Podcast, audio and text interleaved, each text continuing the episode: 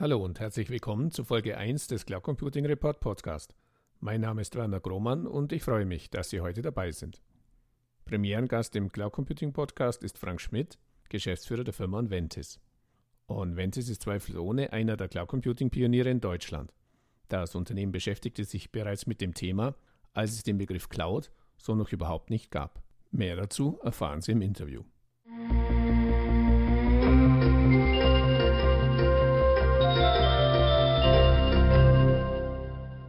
Ja, hallo Herr Schmidt, stellen Sie sich doch zum Einstieg ganz kurz unseren Zuhörern in zwei, drei Sätzen vor. Ja, guten Morgen, ähm, Herr Grohmann, liebe Zuhörer. Also vorstellen persönlich, ähm, vielleicht fange ich damit kurz an, bin 48 Jahre. Eigentlich bin ich studierter Außenhandelspolitiker, seit 23 Jahren aber bereits schon in Informationstechnologie und vor allem Softwarebranche in Führungsaufgaben tätig, war zehn Jahre Geschäftsführungsmitglied ähm, von einem internationalen IT-Service-Provider und dann Vorstand im mittelständischen Softwarehersteller und seit 2013 geschäftsführender Gesellschafter der Onventis. Äh, die Onventis selbst, wir sind ein, ja, du sagst ja schön, ein Cloud-Pionier im Bereich elektronischer Beschaffungssysteme. Das heißt, hier geht es um E-Procurement und um Sourcing-Themen. Wir betreiben eine, ähm, ein Cloud-Procurement-Netzwerk, Network, im klassischen äh, SaaS-Betrieb, Cloud. Unser Motto ist Connecting Buyer and Supplier. Das heißt, wir verknüpfen beschaffende Unternehmen mit, äh, mit Lieferanten und Lieferanten mit äh, potenziellen äh, Kunden, also beschaffenden Organisationen. Ähm, ja, wir betreiben eine sogenannte End-to-End-Plattform äh, im Bereich ähm, strategische Beschaffung und operative Beschaffung. Kurz ausgedrückt, hier geht es ums Thema Onboarding von Lieferantenbeziehungen, also Lieferantenmanagement. Ähm, hier geht es um Sourcing-Prozesse, Ausschreibungen, ähm, Auktionsprozesse, aber auch um den kompletten operativen Einkauf. Das heißt, äh, alle sogenannten Procure-to-Pay-Prozesse. Das heißt, Suchen, Finden, Warenkorb, automatisierte A-Materialien, B-Materialien, C-Materialien bis hin zur Rechnungsstellung. Alles, was das Thema ähm, Beschaffung äh, angeht. Dort haben wir eine Plattform heute mit circa 400.000 Usern. Wir gehen so auf die circa 10 Milliarden Businessvolumen jetzt zwischenzeitlich zu. Dort sind wir mit unseren Kunden in ja, 138 Ländern. Die Plattform ist 14-sprachig äh, zwischenzeitlich verfügbar.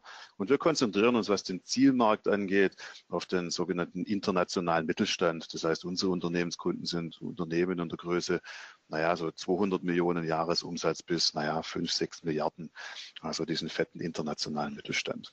Ja, Sie sprachen schon an und Ventis gehört ohne Zweifel zu den Cloud-Pionieren in Deutschland. Ich erinnere mich selbst, äh, dass ich von Ihrem Unternehmen schon gehört habe und dass Sie bereits Cloud Computing betrieben, also eigentlich aber den Begriff Cloud so noch gar nicht gab. Können Sie uns ganz kurz einen Rückblick auf die Unternehmensgeschichte so seit den Anfängen, ich glaube, so im Jahr 2000 geben? Gerne. Also richtig, ja, seit, seit 2000 äh, gibt's äh, gibt's die Onventis. Ähm, das würde wahrscheinlich Ihren äh, Podcast sprengen, wenn wir dort die Geschichte jetzt wirklich komplett durchrollen. Kurz. Aber Sie haben schon recht, damals, damals hat wahrscheinlich das Wort äh, Cloud Computing noch ähm, ja, noch eine relativ geringe Anzahl von Personen äh, in den Mund genommen. Also anfangs war und wenn das natürlich so ein klassischer ASP-Anbieter. Das heißt, man entwickelte Beschaffungssoftware und hat sie dann im mietvertraglichen Modell sozusagen dann an die Unternehmenskunden äh, verkauft und weitergereicht. Ähm, wobei man sagen muss, dass natürlich architektonisch dort äh, tatsächlich sehr, äh, sehr stark äh, eher auf kundenspezifische Server- und Systembetriebsorganisation ähm, gesetzt wurde. Das heißt, die Monatsmiete war ein Mischumsatz, so Softwarelizenz, Infrastruktur, äh, Abgabe oder Miete und natürlich den Betriebsservices und Implementierungsservices. Also typischerweise wurde zu der Zeit natürlich dieses Modell äh, war sehr geeignet natürlich für kleinere bis mittlere Unternehmen. Dafür war es äh, konzipiert. Also Unternehmen, die sich so quasi eine teure eigene Lösung sozusagen nicht leisten konnten und deshalb auf mietvertragliches Konzept äh, ähm, zurückgegriffen haben. Aber da haben sich relativ früh bereits schon in der Unternehmensgeschichte der Adventist schon wirklich eine Handvoll sehr signifikant große Unternehmen auch für dieses Betriebsmodell, für diese Darreichungsform interessiert. Und so konnten wir auch, sagen wir mal, peu à peu wachsen, geringfügig, aber dennoch. In dem Wachstum war es natürlich so, was so eine typische Organisation so in sich hat, war, war eigentlich eine, eine Organisation mit 20 Mitarbeitern, 25 Mitarbeitern, ohne, sagen wir, wirkliche, ja, sehr professionellere ähm, Organisationsstrukturen und auch professionelle Prozesse, äh, um so, solche nachhaltige Cloud-Services auch deployen zu können. Und so hat man sich bis 2012 so einigermaßen der Markt entwickelt, aber nicht sehr nachhaltig und auch ohne die entsprechenden exponentiellen wirtschaftlichen und markttechnischen Erfolge. Und ja, seit 2013, dort haben wir eine komplette Restrukturierung ähm, durchgeführt, haben Auf Aufbau von einer tragfähigen und sehr leistungsstarken Organisation entsprechend umgesetzt und konnten bereits schon 2015 dann auch mit einer weiteren Kapitalerhöhung auch einen neuen Investor mit, äh, mitgewinnen für dieses, äh, für, für unsere Pläne. Und heute sind wir klassisch aufgestellt als Organisationsform, zwischenzeitlich mit 60 Mitarbeitern, Produktmanagement, Entwicklung, Professional Service, Consulting, Betrieb, Vertrieb, Marketing, Finance, Administration. Also aufgestellt heute so für eine Unternehmensgröße fürs Wachstum bis 200, 250 Mitarbeiter. Zwischenzeitlich haben wir uns verdreifacht, konnten 2017 30 Prozent Umsatzwachstum verzeichnen. Und der Vertragsbestand, so ist das, das wesentliche Merkmal natürlich des Umsatzmodells, ist in den letzten 24 Monaten um 80 Prozent gewachsen. Ja. Was man aber sagen muss vielleicht, äh, das vor, äh, vorneweg natürlich, ähm, wir sind im Bereich Professional Service Consulting, also Implementierungsleistung um 60 Prozent jetzt im letzten Jahr auch gewachsen. Ich muss schon sagen, das heißt, egal woher die Applikationen kommen, ob die jetzt aus der Private Cloud, Public Cloud, Hybrid Cloud, kommt oder aus dem eigenen Rechenzentrum oder aus der Steckdose, was auch immer, brauchst du immer sagen wir, erstklassige Beratungsqualität, um diese Digitalisierung auch richtig umsetzen zu können. Das heißt, Prozesse, Menschen und das Change Management auch richtig äh, zu adressieren. Und deshalb ist bei uns im Unternehmensmix auch eine qualitativ sehr hochwertige Beratung, strategische Beratung, aber auch prozessuale und Change Management Beratung ebenso wichtig wie das Produkt selbst. Ja, Sie sprachen es an, die Anfänge waren sicher nicht ganz einfach, doch mittlerweile scheint ja das Thema Cloud Computing, egal in welcher Ausprägung, wie Sie es ja selber auch bestätigen, in deutschen Unternehmen angekommen zu sein. Wie bewerten Sie den aktuellen Status jetzt des, sehen wir uns jetzt mal auf den deutschen Cloud Computing Marktes im Jahr 2018? Also das ist schon richtig. Die Anfänge waren schwierig. Ähm, Sie sagen, mittlerweile scheint der Cloud Computing, das Cloud Computing im deutschen Markt angekommen zu sein wir untertreiben da, denke ich mal, in Deutschland auch ein bisschen. Wenn ich mir überlege, dass ich auf unserer letzten äh, Kundenkonferenz äh, im, im, Herbst letzten Jahres durfte ich unserem Kunden Schott, der die 15 Jahre, mhm. den 15 Jahre Oscar für Cloud äh, Procurement überreichen sozusagen. Ja. So mittlerweile ist das auch nicht. Also okay. man beschäftigt ja. sich schon, schon länger mit solchen Betriebsmodellen, muss man sagen. Aber Sie haben schon völlig recht. Äh, das entwickelt sich jetzt natürlich ähm, exponentiell äh, natürlich auch. Dazu gibt es natürlich zwei Sichten. Da gibt es einmal die Anwender-Kundenseite, ja, ähm, äh, die man dort betrachten muss, aber natürlich auch die Anbieterseite, die man betrachten muss. Ich denke, auf, auf dem Abnehmermarkt, auf der Anwender- und Kundenseite für Cloud-Services, der Markt entwickelt sich natürlich sehr, sehr gut. Also hier macht Deutschland auch keine Ausnahme meiner Meinung nach so im, im internationalen Vergleich. Die Cloud, die befeuert einfach die digitale Transformation. Durch Cloud können diese Unternehmen natürlich die Digitalisierung in allen Unternehmensbereichen enorm beschleunigen. Ja, das heißt, die sind unabhängiger von Ressourcenengpässen, die können intelligente Mehrwertservices schneller und einfacher in ihre existierenden Geschäftsprozesse integrieren. Und äh, mit Cloud Services kann ich natürlich dann auch schlussendlich Big Data macht es möglich, auf fundiertere Datenmengen äh, zugreifen und exaktere Prognosen, äh, Vorschauen etc. und Entscheidungsgrundlagen dann auch ähm, erarbeiten. Und ja, für unsere Kunden bedeutet es zum Beispiel, sagen wir, die Nutzung der Cloud, die früher sehr, eher sehr applikativ und prozessual genutzt äh, war, hin zu wirklich automatisierten Prozess Abwicklungen. Und wir nutzen die Plattform heute auch sehr stark für automatisierte äh, Prozessabwicklungen. Das heißt, diese 400.000 Anwender zwischenzeitlich, die befruchten sich natürlich durch die Nutzung einer solchen Cloud-Plattform auch in puncto Entscheidungsfindung, befruchten sich die sozusagen selbst untereinander und befeuern so auch ihre Automatisierungsbeschreibungen. Die IDC ähm, Studien sagen ja auch, dass die bestehenden Unternehmensapplikationen auch in den kommenden Jahren ja auch zu 90 Prozent auf Cloud-Plattformen laufen werden. Ja. Absolut, absolut. Das sage ich auch. Wahrscheinlich wird es sogar eher an die ja, höheren Werte noch gehen, ja. aber das zeigt schon, zeigt schon ganz deutlich, dass das weggeht von reiner Applikationsnutzung zu wirklichen ja auch Prozess- und, und Engagement-Plattformnutzungen. Hm. So viel zur Kundenseite. Ich meine, der Trend ist klar. Ähm, schreiben Sie auch auf Ihrer Plattform sehr viel drüber, finde ich übrigens sehr, sehr gut. Die Anbietersicht ähm, übrigens, muss ich sagen, was die deutsche Anbieterwirtschaft angeht im Cloud-Markt, den bewerte ich eher sehr schlecht. Ich finde, sagen wir da den, den deutschen Digitalmarkt ähm, eher in einer, keiner sehr guten Situation im internationalen Vergleich. Also ich denke, persönlich denke ich, dass die deutsche Digitalwirtschaft eher ähm, in den letzten Jahren und auch weiterhin den internationalen Anschluss ähm, ein bisschen verliert oder bereits schon auch längst verloren hat. Ähm, wenn man sich anschaut, dass ähm, Google, Amazon und die, die, die großen amerikanischen Plattformen äh, jetzt im Jahre 2000 18 bereits schon mehr als 75 Prozent des Cloud-Businesses äh, äh, ähm, äh, Volumens äh, vereinigen, sagt das natürlich einiges äh, über die, die deutsche Anbieterposition dort. Und dort muss man einfach sagen, dass wir dort sowohl in der Wirtschaft als auch in der Politik ähm, uns enorm anstrengen müssen, äh, die nächsten Jahre, um dort wirklich ähm, aufzuholen und, und nachzuholen. Und vorweg genannt natürlich die Investitionsbereitschaft und Wagniskapitalbereitschaft in Deutschland, die ist gelinde gesagt ganz einfach katastrophal im internationalen Vergleich, was die Investitionen in digitale Plattformen angeht glaube auch, dass in zehn Jahren wird sich die deutsche Industrie schwarz drüber ärgern, dass sie zu wenig in Plattformmodelle investiert hat. Wenn hier kein Umdenken stattfindet, dann hängt der deutsche Maschinenbau zukünftig hinter Plattformmodellen von amerikanischen Plattformen oder asiatischen Playern. Und in zweiter Reihe bist du halt beliebig leicht ersetzbar. Und das müssen viele hier in Deutschland erst noch kapieren, meiner Meinung nach. Das heißt, es wird zukünftig nicht nur um das beste Produkt gehen, sondern ums beste Geschäftsmodell. Und die besten Geschäftsmodelle sind halt Plattformmodelle. Okay. Und Plattformen baut man halt in Cloud-Szenarien und äh, deshalb wird es immer wichtiger, dort auch mehr zu investieren in diesen Markt.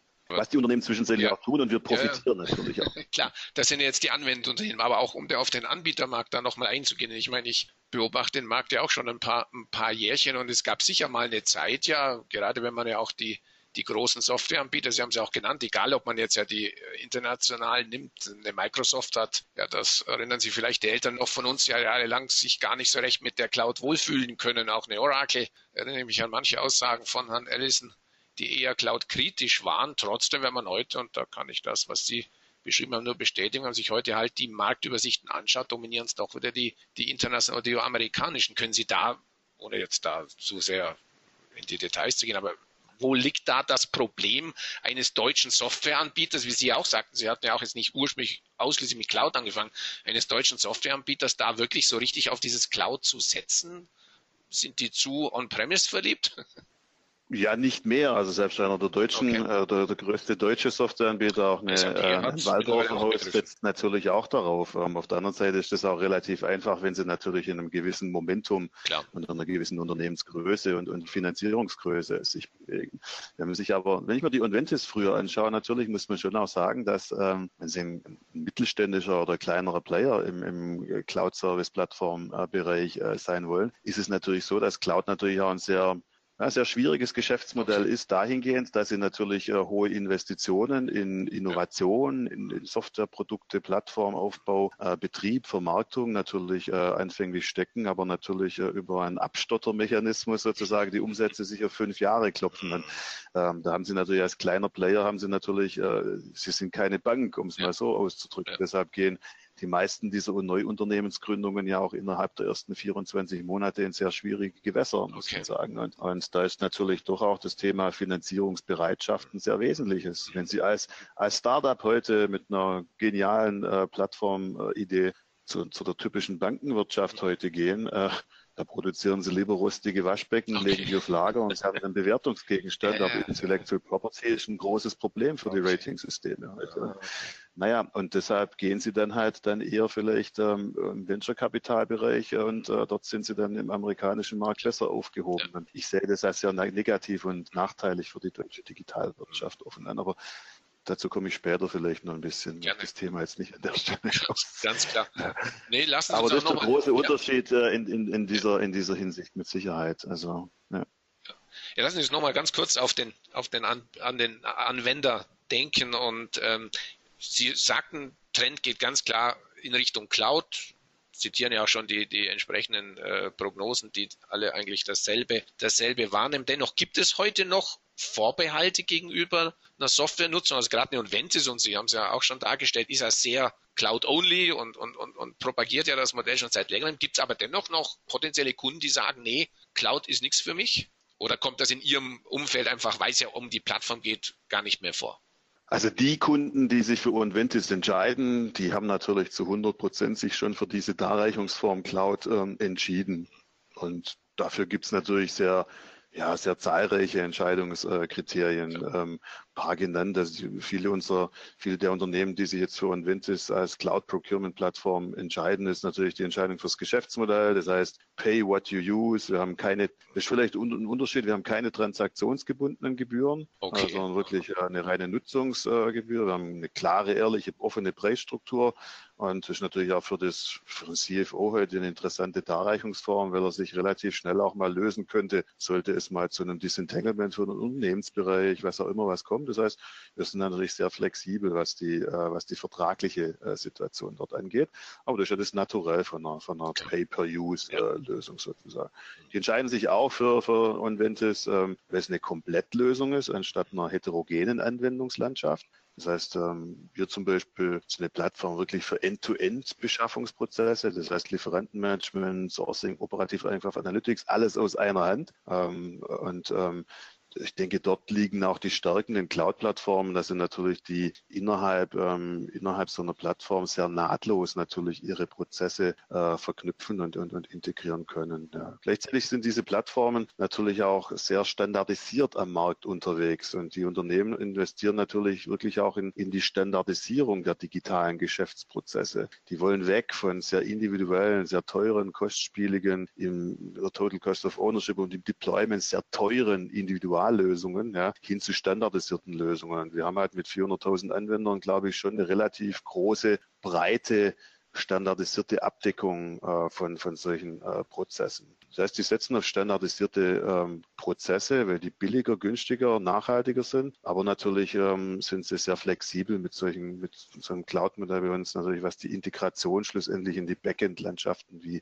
SAP, Microsoft, Info oder zahlreiche andere ERP-Plattformen angeht. Und die investieren natürlich auch in, in, in solche Lösungen, ja, weil, also für uns entscheiden sich die Kunden mit Sicherheit zum großen Teil auch, weil wir dieses Deutschland-Fähnchen in der Wolke haben.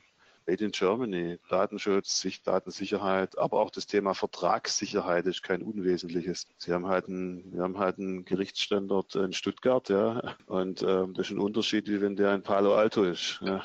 Okay. Klagt dein Anbieter mal, wenn was passiert. Äh, in den USA, das wird eher schwierig wahrscheinlich. Aber es gibt dennoch Vorbehalte, weil Sie es vorher angesprochen haben. Mhm. Also in der Fachabteilung, in den Businessbereichen sehen wir wenig Vorbehalte. Die haben den Fokus ganz klar auf die beste Abdeckung der Business-Anforderungen. Ja. Wir sehen Vorbehalte Vorbehalte natürlich ähm, richtigerweise auch im Bereich Informationstechnologie, also die CIOs und Chief Digital Officers der Unternehmen, die haben natürlich schon äh, darauf zu achten, dass äh, dennoch die Abdeckung der Unternehmens-IT-Governance natürlich gewährleistet ist.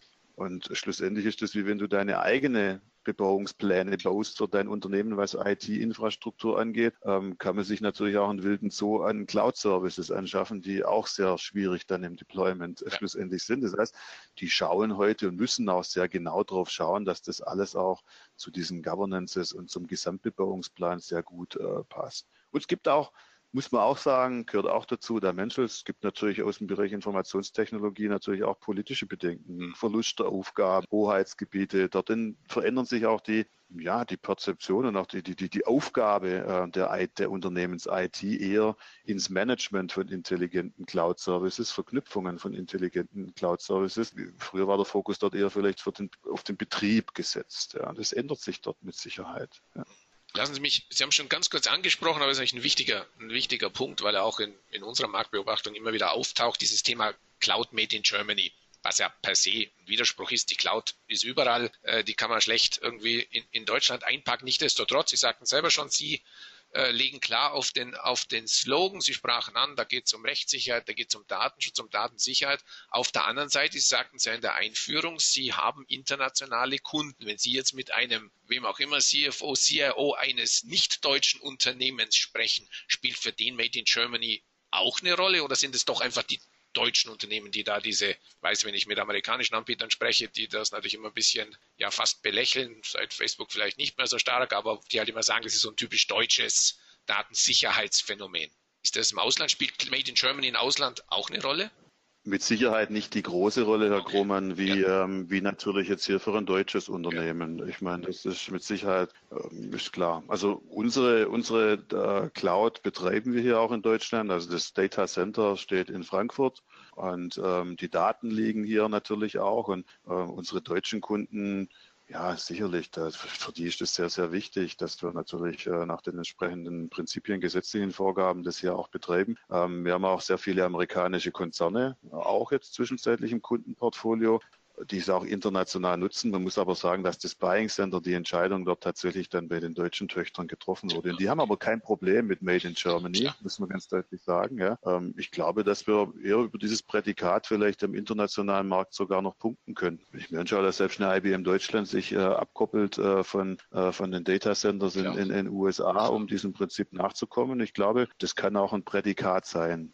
Ich meine, alle genannten Punkte sprechen natürlich dafür, dass es zumindest nicht nachteilig ist, das zu machen. Vor allem natürlich ähm, für, für, für, unsere deutschen und auch die zentraleuropäischen oder Dachkunden ist das doch ein sehr interessantes Prädikat. Ich habe da übrigens vor, ach 2013, als ich hier ankam, habe ich nur anders gedacht. Ähm, ich glaube, wenn Sie mir, mich gefragt hätten, Herr Grohmann, Mensch, komm, lass uns die Marketingkampagne mit der Wolke und dem Deutschlandfleckchen da schauen, hätte ich als digitaler Mensch Eben. geschmunzelt vielleicht ein bisschen. Das hat sich äh, seit Sommer 2013, seit Snowden gewaltig verändert. Und äh, ist auch richtig so, müssen wir, deutlich, müssen wir deutlich sagen. Ich meine, schlussendlich ist das Thema Made in Germany nicht nur was Datenschutz, Datensicherheit angeht, ein Prädikat, sondern für mich persönlich und für die Onventis ist aber auch ein klares Statement für den Informationstechnologiestandort Deutschland.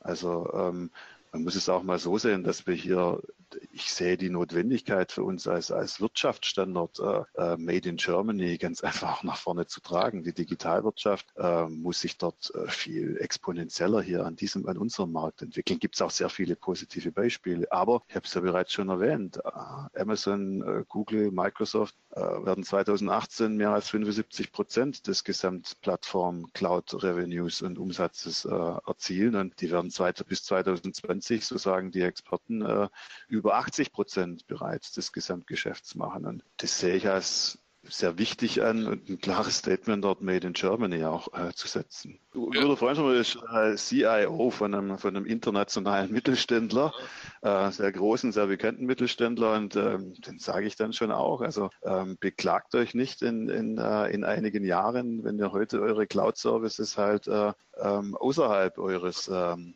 Hoheitsbereiches äh, einkauft. Ähm, äh, ohne jetzt Protektionismus zu betreiben, weil das nicht funktioniert. Cloud-Plattformbetrieb funktioniert nur mit der totalen Vernetzung. Das ist, äh, das ist auch ein Prinzip unseres Geschäftsmodells. Wir sind eine bewusst offene Plattform. Aber dennoch äh, müssen wir schon auch einiges dafür tun, die Anbieter hier an diesem Markt weiter zu stärken. Ja. Damit sind wir eigentlich schon Gut. fast beim, beim Abschluss und bei der, bei der letzten Frage, der berühmten Blick in die, in die Kristallkugel. Wie sehen Sie, wie fällt Ihre Prognose aus? Sie sprachen ja schon von der Gefahr dieser, dieser Plattformabhängigkeit von Amerikanern, aber ähm, wo sehen Sie, wo sehen Sie die, die, die, die Treiber, die Treiber für den, speziell jetzt den, den, den deutschen oder den deutschsprachigen Cloud Computing Markt und auch da sprachen Sie ja schon, schon ein bisschen an, wo sehen Sie die größten Hürden für die weitere Entwicklung? Ach, wissen Sie, ich bin irgendwie so als, als pragmatischer äh, Schwabe bin ich ja wahrscheinlich nicht so der Richtige, äh, jetzt um die in die Kristallkugeln also, zu, zu blicken. Das überlasse ich dann das über, da verlasse ich mich tatsächlich auf die IDCs und die ja. Foresters ja. und Gartners, äh, denen wir alle auch viel Geld dafür zahlen, das zu tun. Dann schlussendlich aus der Glaskugel ein konkret, was Konkretes dann auch zu machen. Dann, naja, schlussendlich ist es so, dass der Markt äh, für, ähm, für, für, für, für der Cloud-Markt wird auch 2018 ich glaube, was prognostizieren die, die, die Experten bei ca. 25 Prozent äh, äh, Cross-Average Growth Rate äh, liegen. Wir bewegen uns äh, als Onventis dort drüber, signifikant drüber, das sehe ich als sehr positiv mhm. äh, an. Für 2018, auch für 2019, äh, 20 haben wir das natürlich auch vor, werden wir auch erreichen. Forrester sagt, dass 50 Prozent, äh, wenn ich es richtig habe, äh, aller globalen Unternehmen äh, werden auf, auf zumindest eine äh, auch Public Cloud Plattform äh, Strategie äh, setzen. Ja, wir werden sehr viele Hybrid, ähm, Hybrid-Szenarien werden wir, werden wir dort ähm, auch sehen. Wir sind selbst so ein Unternehmen, also alle unsere Services äh, sind Cloud-Services logischerweise. Kann ich das eine tun und das eine predigen und was anderes tun. Da wird auch sehr viel Konsolidierung auf der anderen Seite auch äh, stattfinden. Das heißt, meiner Meinung nach geht es weg von vielen heterogenen Best-of-Breed Cloud-Applikationsservices zu wirklich ganzheitlichen Plattform-Szenarien. Das ist so das, das Wesentliche, auch dort die Konsolidierung in den Cloud-Services äh, umzusetzen und herzustellen in den nächsten drei bis fünf Jahren. ähm, so wie die interne Unternehmensbebauungsplanstrategie äh, die letzten 15 Jahre, äh, so werden auch die Cloud-Services dort äh, zu, zu wirklich ähm, End-to-End-Plattform-Services werden müssen. Und dort wird sicherlich, also liegen auch unsere Investitionen natürlich die nächsten Jahre. Ansonsten, ja, denke ich, sind wir im richtigen Markt, zumindest als Unternehmen. Da freue ich mich schon. War ein sehr spannendes, sehr spannendes äh, Gespräch. Äh, freut mich, dass es, dass es geklappt hat und wünsche natürlich weiter viel Erfolg und herzlichen Dank für das Gespräch. Vielen Dank, Herr Grohmann.